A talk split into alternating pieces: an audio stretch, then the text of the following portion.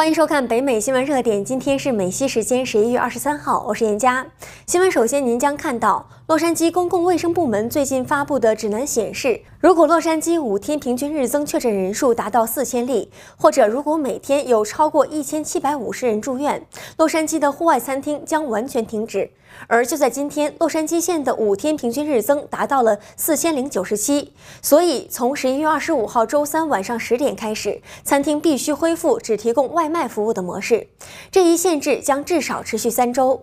同时，洛杉矶县公共卫生官员还设定了另一项门槛：如果五天平均日增确诊人数达到四千五百例，这将触发一项新的限制令，即只允许重要工作人员和需要获得重要服务的人外出。洛杉矶公共卫生主任芭芭拉·费勒再次呼吁洛杉矶县一千万居民尽可能待在家里，保持社交距离，并遵守其他防疫措施。随着冠状病毒病例和封锁再次增多，购物者又回到了疫情爆发初期的恐慌性购买模式。作为回应，Target 和 Ross 等食品杂货公司恢复了对卫生纸、纸巾和清洁用品的购买限制，以避免众多消费者在春季面临控货价。行业专家表示，食品杂货商和供应商已经为冬季的浪潮做好了准备。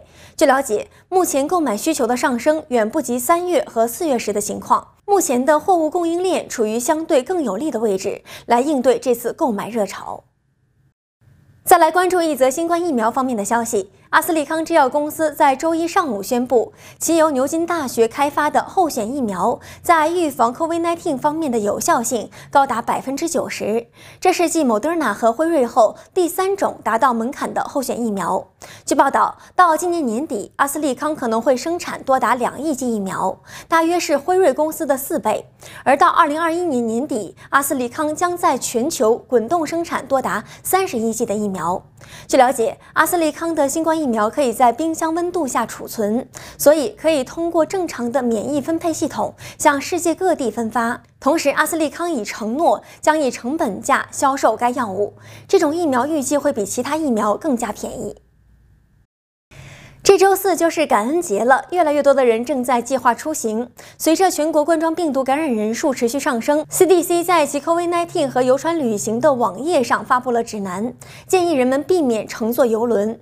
根据 CDC 的声明显示，游轮上的感染风险非常高。对于那些患重病风险增加的旅行者来说，避免乘船旅行尤其重要。而对于已经或者即将登上游船的旅行者来说，CDC 建议他们在旅行后的三天到五天进行检测，并在家中进行七天的自我隔离。如果旅行者没有接受检测，他们应该在十四天的隔离期内待在家中。新闻最后，一起来关注一则白宫的消息。尽管 COVID-19 仍然在白宫官邸爆发，但第一夫人梅拉尼亚将于十一月三十号在白宫举行一场节日招待会。